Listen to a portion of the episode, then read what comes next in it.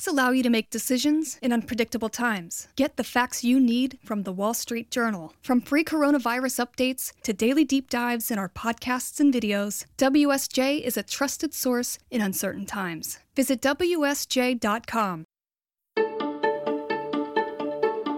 If you start your career at 20 and retire at 65 and get about three weeks of vacation slid in each year, you'll spend 90,000 hours or more working. That's about a third of your life, the same amount as sleeping. But what is that work going to look like 10, 15, or even 50 years from now? From the Wall Street Journal, this is the future of everything. I'm Kateri Jochum. Today, we're going to talk about the future of work, starting with how companies could use technology to get up close and personal in the hiring process. And we mean very personal. You create the future, you place the individual in that future, and present them with a variety of challenges and see how they do against those challenges. Then We'll look at how once you land that job, tech could help make sure you don't get lost in your work. Literally. Go straight for about 35 feet, then turn left. And finally, as our work life evolves, is it changing the way we think about the final stage of our careers? Our retirement? One company I talked to calls employees entering the later stages of their careers elders, and it offers them opportunities to stick around. Work, work, work. It's all coming up after the break. When the world is at a standstill, facts can move us forward. Facts help us make decisions and bring us together even as we're apart. The Wall Street Journal has the facts in these uncertain times. Get the latest on the coronavirus outbreak with free coverage of the crisis and its impact on the economy, politics, culture, and daily life. Find the clarity you need with America's most trusted news source. Visit WSJ.com and stay informed.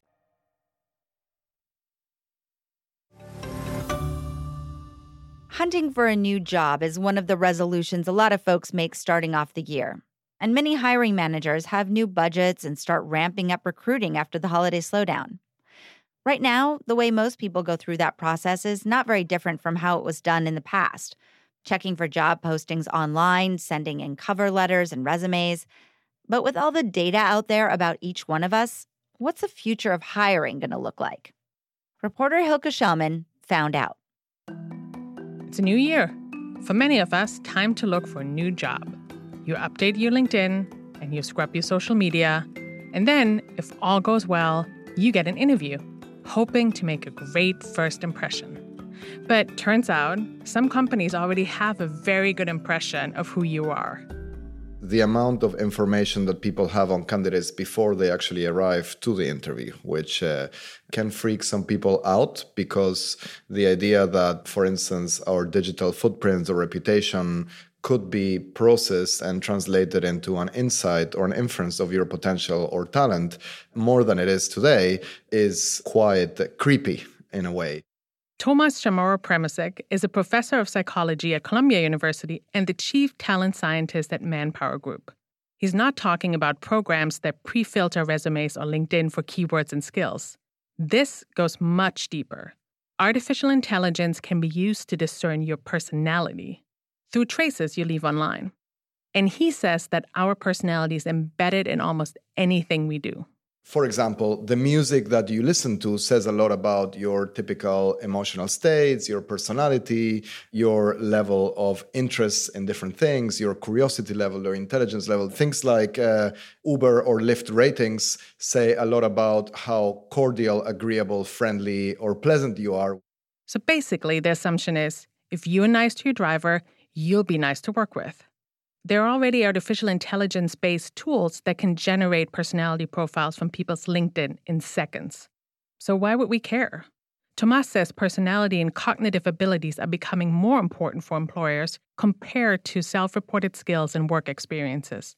That's because companies keep changing their business models, and they need employees that can keep up.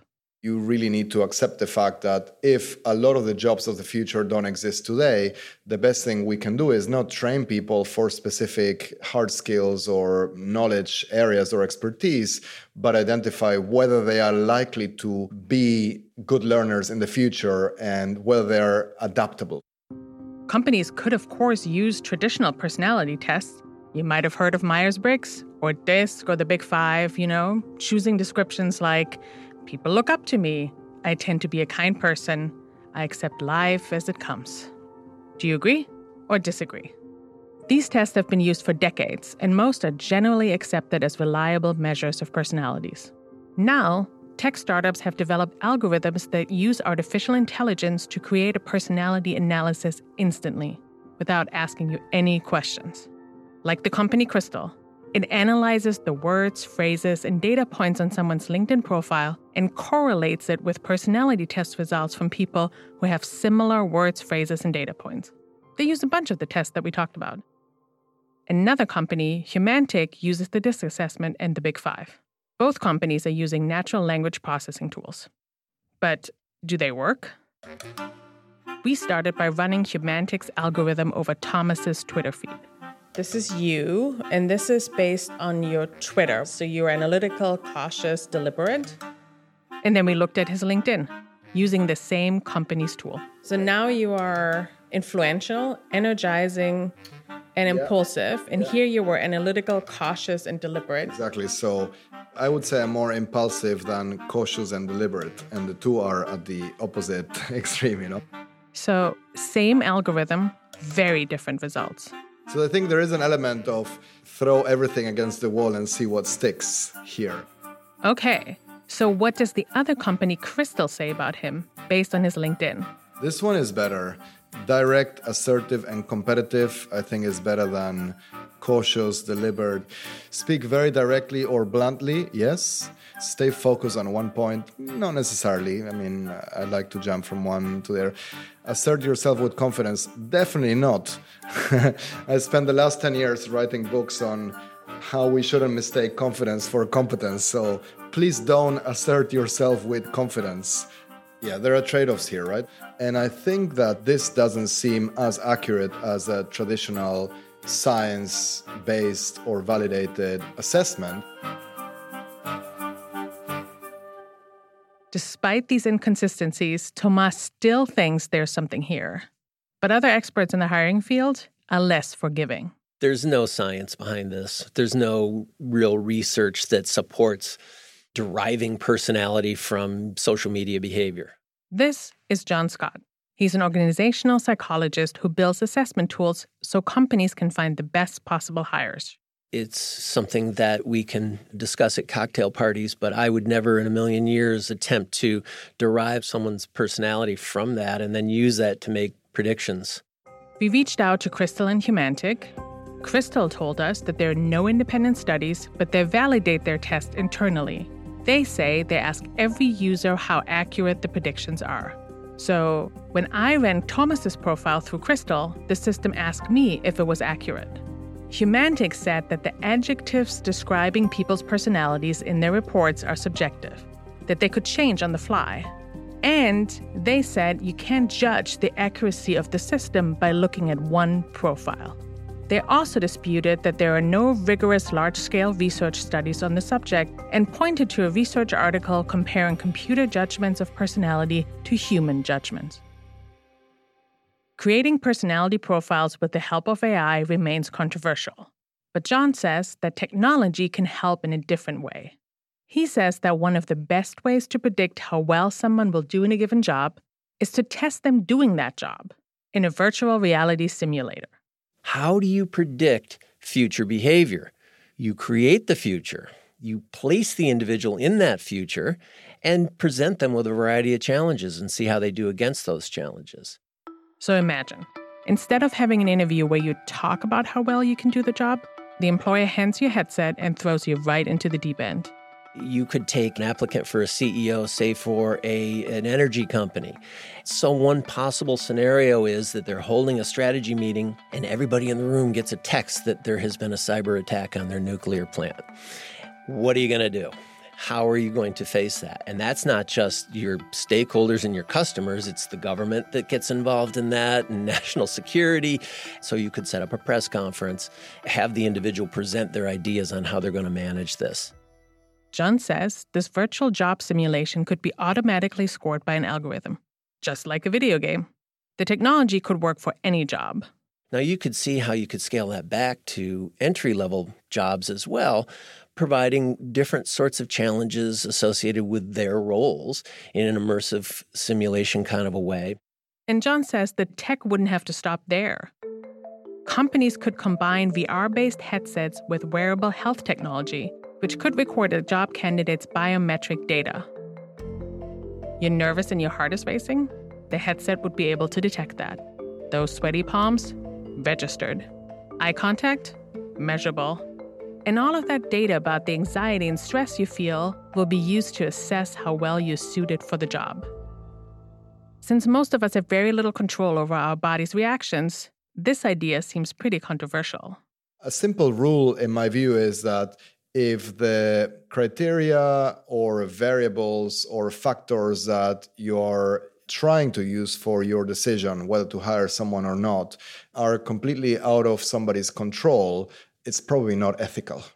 You get into areas where it may start to feel more like a medical test, and you cannot use a medical test at the front door for selection purposes.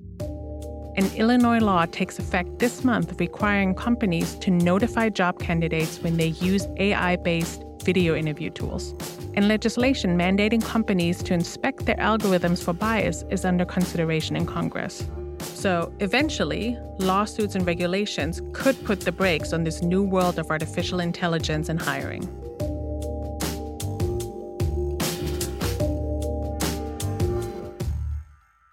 That was reporter Hilke Schellmann. So, technology may be revolutionizing the hiring process, but it's also changing our workplace. Sometimes getting your foot in the door is the easy part. Finding your way at work can be a lot more challenging. Just a few decades ago, open offices came into play. They're supposed to break down walls and hierarchies and encourage collaboration. Plus, you could see where everyone was all the time. But those assigned open office desks are giving way to unassigned desks, quiet booths, and community rooms where employees work at different times of day. At the same time, some offices are getting bigger, a lot bigger. Well, if you've ever walked in circles looking for a conference room or even the bathroom, listen up. Tech startups have developed wayfinding apps to spare workers from getting lost at work. But there are some trade offs, like privacy. Our reporter, Sarah Castellanos, has more. In hospitals, a few minutes can mean the difference between life and death. Doctors and nurses don't want to waste that time wandering around maze like corridors, getting lost. Take the Jersey Shore University Medical Center. It's huge. It covers about 3 million square feet. For doctors like Faraz Ajam, a resident physician, that means walking about two to three miles every day and each building has its own like routes and directions so you might get lost so easily. When you first came here did you get lost? So many times. So i was finding hard times for the first couple months with finding my way out especially for like outpatient setting. It happened so many times when i was like they called me like where are you at? And i was like yeah i'm still struggling finding out which elevator i should take. But dr ajam isn't getting lost anymore a few months ago, a patient got sick in a wing of the hospital he had never been to. I was on the other side of the hospital and I have to be there, and I just never been to this place. Wow, and you were there in three minutes? There within three minutes, and I was the first one got there.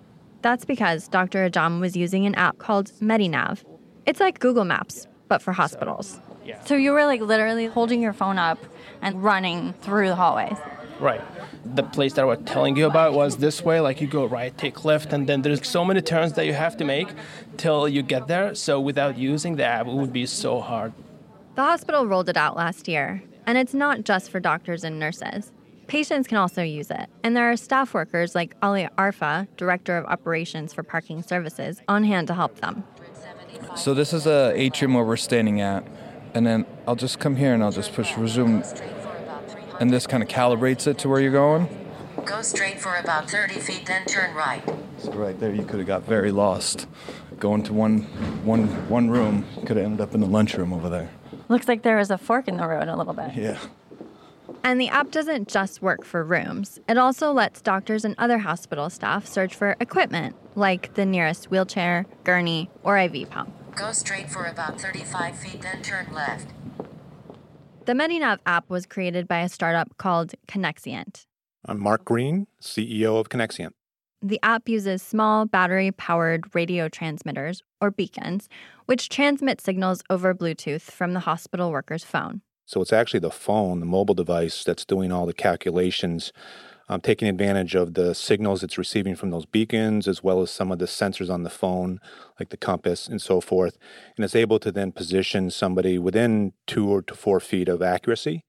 Connexient is one of several vendors making this kind of indoor navigation technology. And workers in sprawling office campuses in companies as diverse as ExxonMobil, Aruba Networks, Hewlett Packard Enterprise, and software maker VMware are using them. Employers say these apps help employees find everything from conference rooms to restrooms, and even the best routes to take to get there. Some apps have an accessibility feature, and that can be helpful for people who have mobility issues and need to avoid stairs.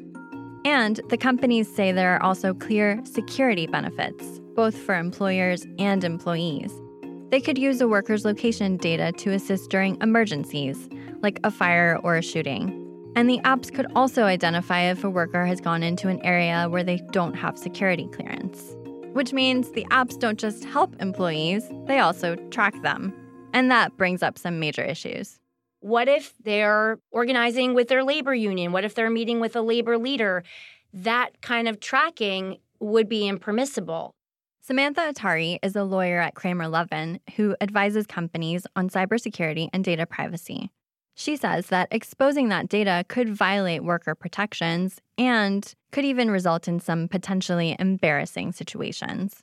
You could think of scenarios where it could be very damaging. So, one could imagine a situation where two employees are perhaps carrying on an amorous relationship but are married and would not want anyone to know that on every break they went to the same location in every room day in day out year over year perhaps that data could if breached could somehow have implications on their home life their personal life and maybe not just their personal life in recent months, a few companies have fired their CEOs for inappropriate workplace relationships. So far, the companies say they're not mandating that employees use these apps and they only track workers while they're on company property.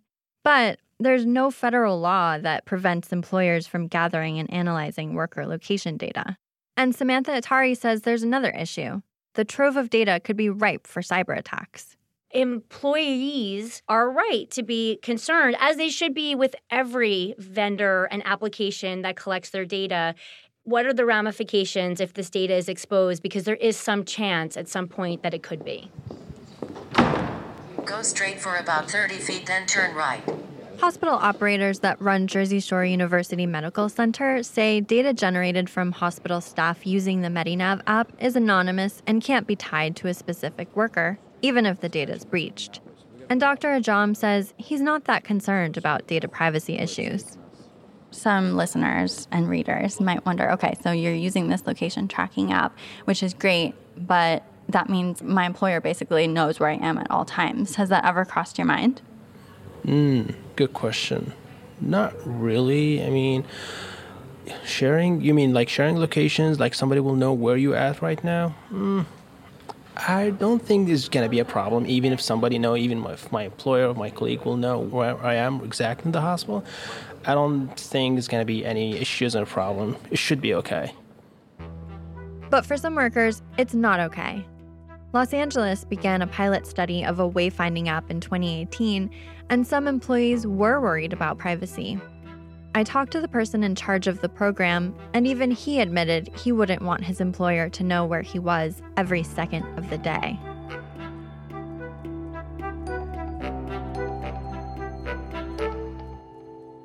That was our reporter, Sarah Castellanos. So you get hired, you work, and at 65, you have a big party and you retire, right? Well, maybe.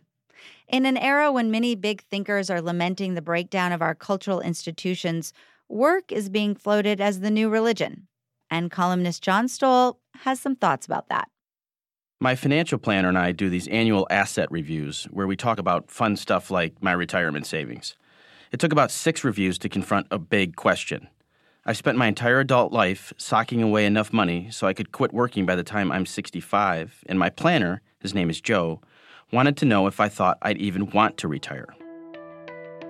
It's a fair question. I'm a 42 year old writer with a pretty engaging job.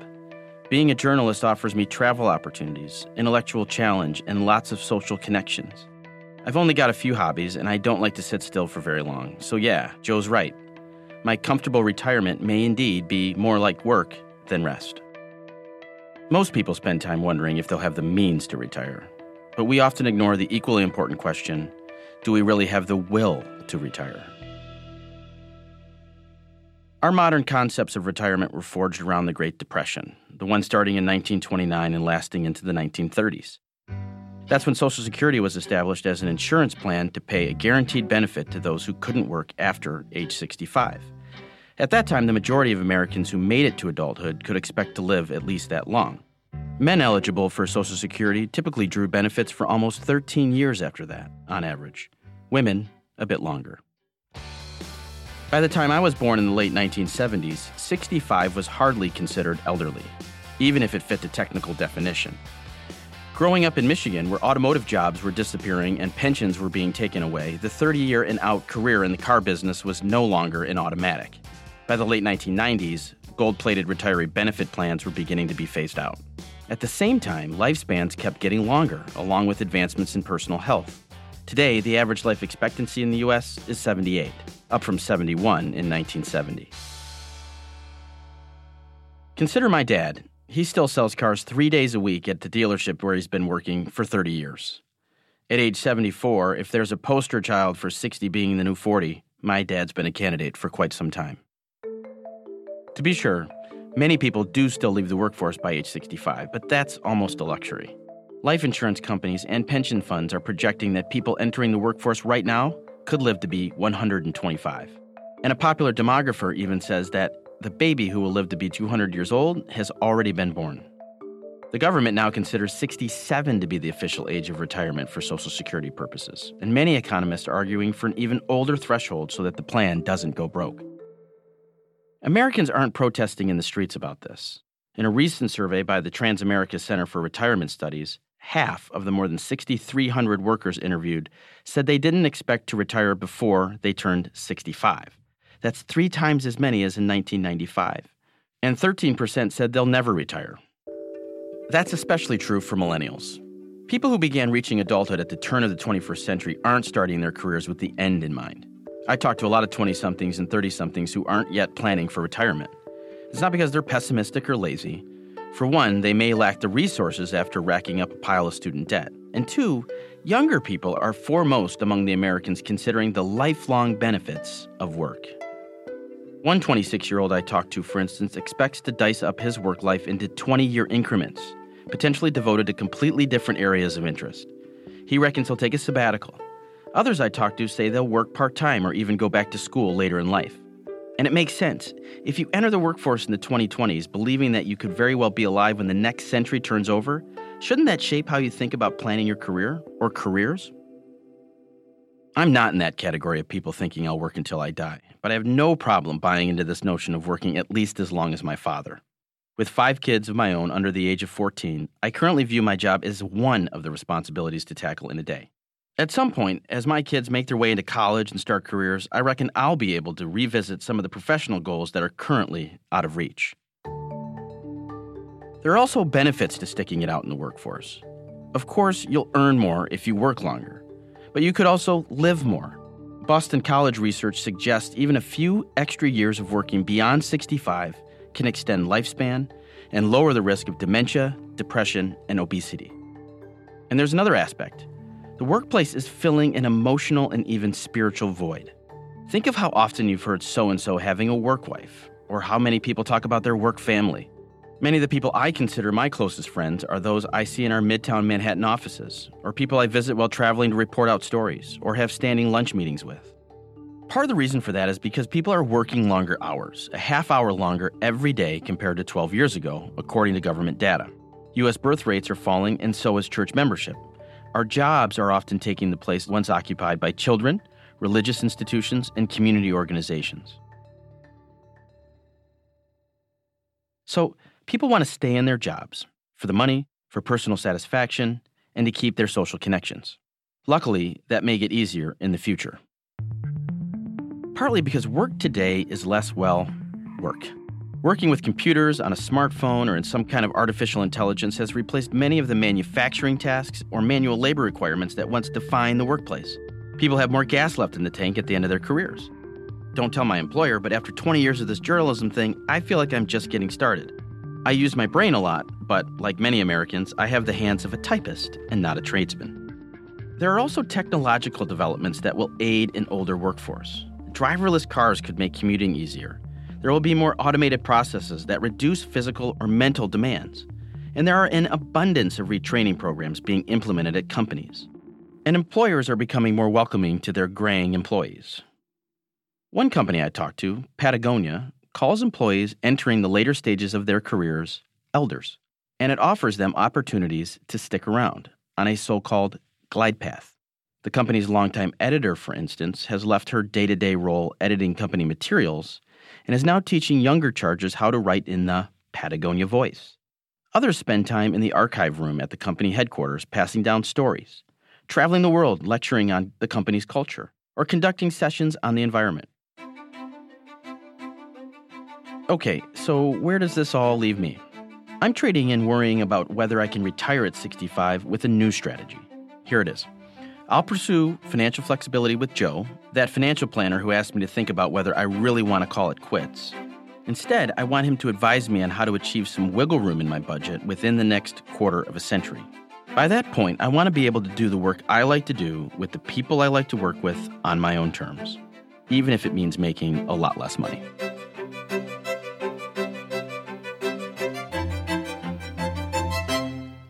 That was Wall Street Journal columnist John Stoll. The Future of Everything is a production of the Wall Street Journal. This episode was reported by Hilke Schellmann, Sarah Castellanos, and John Stoll. Janet Babin is our senior producer. Stephanie Ilgenfritz is the editorial director of The Future of Everything, and our technical director is Jacob Gorski. I'm Kateri Jochum. Thanks for listening.